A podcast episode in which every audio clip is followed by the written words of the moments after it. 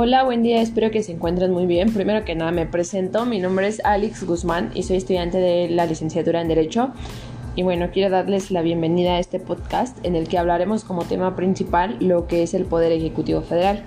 Así que pues bienvenidos y comencemos. El Poder Ejecutivo es aquel que se encarga de las funciones políticas y administrativas de un Estado y bueno, este comparte el mando con los poderes legislativo y el Poder Judicial. Eh, está depositado en una sola persona, que es el presidente de los Estados Unidos mexicanos, quien es electo en forma popular, directa, secreta y mayoritaria. La duración de su cargo es de seis años y jamás puede volver a desempeñarlo. Su función principal es ejecutar las leyes aprobadas por los órganos legislativos, es decir, que está facultado para organizar la administración pública de acuerdo con las leyes constitucionales. Mm, el Poder Ejecutivo en sí, pues es el responsable de la gestión diaria del Estado. Este concibe y ejecuta leyes y políticas que tienen que ser aplicadas representa a la nación en sus relaciones diplomáticas, sostiene a las Fuerzas Armadas y en ocasiones aconseja con respecto a lo que es la legislación. El poder ejecutivo está conformado por dos elementos, que es el titular del poder, que pues viene siendo el presidente de la República, y sus secretarías y sus departamentos. Y bueno, en sí, quien elige al presidente, pues es el pueblo y lo elige de una forma democrática, directa y pues en todos los términos que disponga la ley electoral. Y bueno, ahora hablemos de lo que son los requisitos para ser presidente. Estos los podemos encontrar en lo que es el artículo 82 de nuestra Constitución Política Mexicana, que dice lo siguiente. Número uno, ser ciudadano mexicano por nacimiento, en pleno de, goce de sus derechos, hijo de padre o madre mexicanos y haber residido en el país al menos durante 20 años. Número 2. Tener 35 años cumplidos al tiempo de la elección. Número 3. Haber residido en el país durante todo el año anterior al día de la elección. Número 4. No pertenecer, pertenecer al Estado eclesiástico ni ser ministro de algún culto. Número 5. No estar en servicio activo y en caso de pertenecer al ejército, seis meses antes del día de la elección. Número 6. No ser secretario o subsecretario del Estado, Procurador General de la República, gobernador de algún Estado, ni jefe de gobierno del Distrito Federal, a menos de que se separe de su puesto seis meses antes del día de la elección.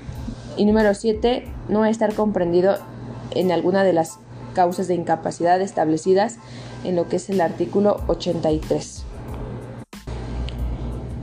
Y bueno, claramente como presidente tiene ciertas facultades que cumple, que son organizar y dirigir la política y administración pública a través de las secretarías de Estado y otras dependencias, promulgar y ejecutar las leyes que expida el Congreso de la Unión, nombrar a los secretarios de Estado, dirigir la política exterior y celebrar tratados internacionales con aprobación del Senado, convocar al Congreso de la Unión a sesiones extraordinarias cuando lo acuerde la Comisión Permanente, designar a los ministros de la Suprema Corte de Justicia y a los magistrados de los tribunales federales y nombrar a los agentes diplomáticos y cónsules generales con aprobación del Senado.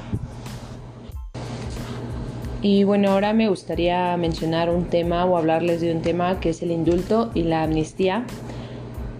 Que bueno, em, el indulto es una causa de extinción de la responsabilidad penal que supone el perdón de la pena. Este término también se utiliza para nombrar el perdón que puede otorgar un presidente o un mandatario para anular, reducir o cambiar un castigo. Por otra parte, eh, está el concepto, según el Ministerio de Justicia, que es una medida de gracia de carácter excepcional, consistente en la remisión total o parcial de las penas de los condenados por sentencia firme, que otorga al presidente a propuesta del ministro de la Justicia previa deliberación del Consejo de los Ministros. Y también está el indulto en derecho penal, que es el perdón que se otorga al penado extinguiendo total o parcialmente su responsabilidad penal. Extingue, por lo tanto, la pena impuesta al reo condenado o penado. Y bueno, hay dos clases de indulto, que es el indulto general, que es concedido, concedido sobre los sujetos indeterminados que han cometido la misma acción delictiva y el indulto particular que es concedido a un sujeto concreto por un delito concreto, gracia presidencial que beneficia a una o más personas determinadas. Eh, también está la clasificación de lo que es el indulto, se clasifica de, de forma total que comprende la remisión de todas las penas a que hubiera sido condenado el reo y que aún no hubieran sido cumplidas y supone la eliminación de todas las sanciones aplicadas sobre el condenado. Y la otra clasificación es la parcial, que supone la remisión de alguna o algunas penas impuestas o su conmutación por otras menos graves, mientras que si la remisión solo afecta a alguno de los castigos. Ahora voy a mencionarles lo que son las condiciones para el indulto, con lo que tiene que cumplir.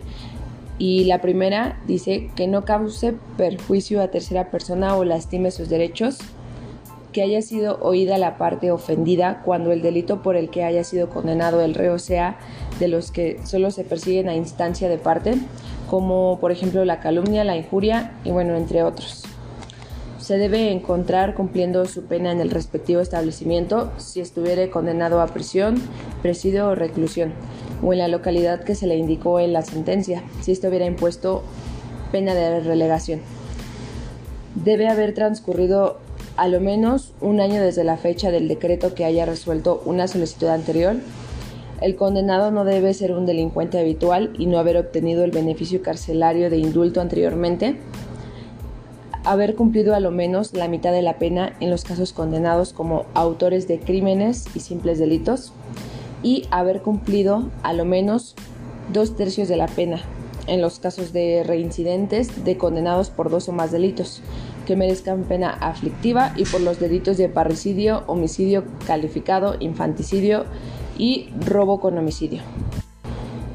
Y bueno, el indulto se divide en tres fases de procedimiento. La primera fase es la fase judicial de informe no vinculante. en esta fase, el tribunal sentenciador debe, debe pronunciarse sobre la justicia conveniencia de la concesión del indulto y sobre la forma de la concesión de la gracia. La segunda fase es fase gubernamental el Consejo de Ministros acuerda la concesión del indulto, que será irrevocable una vez concedido. En la tercera fase es la fase de, concesión por el rey y en esta tradicionalmente este acto se ha refrendado por el ministro de la Justicia.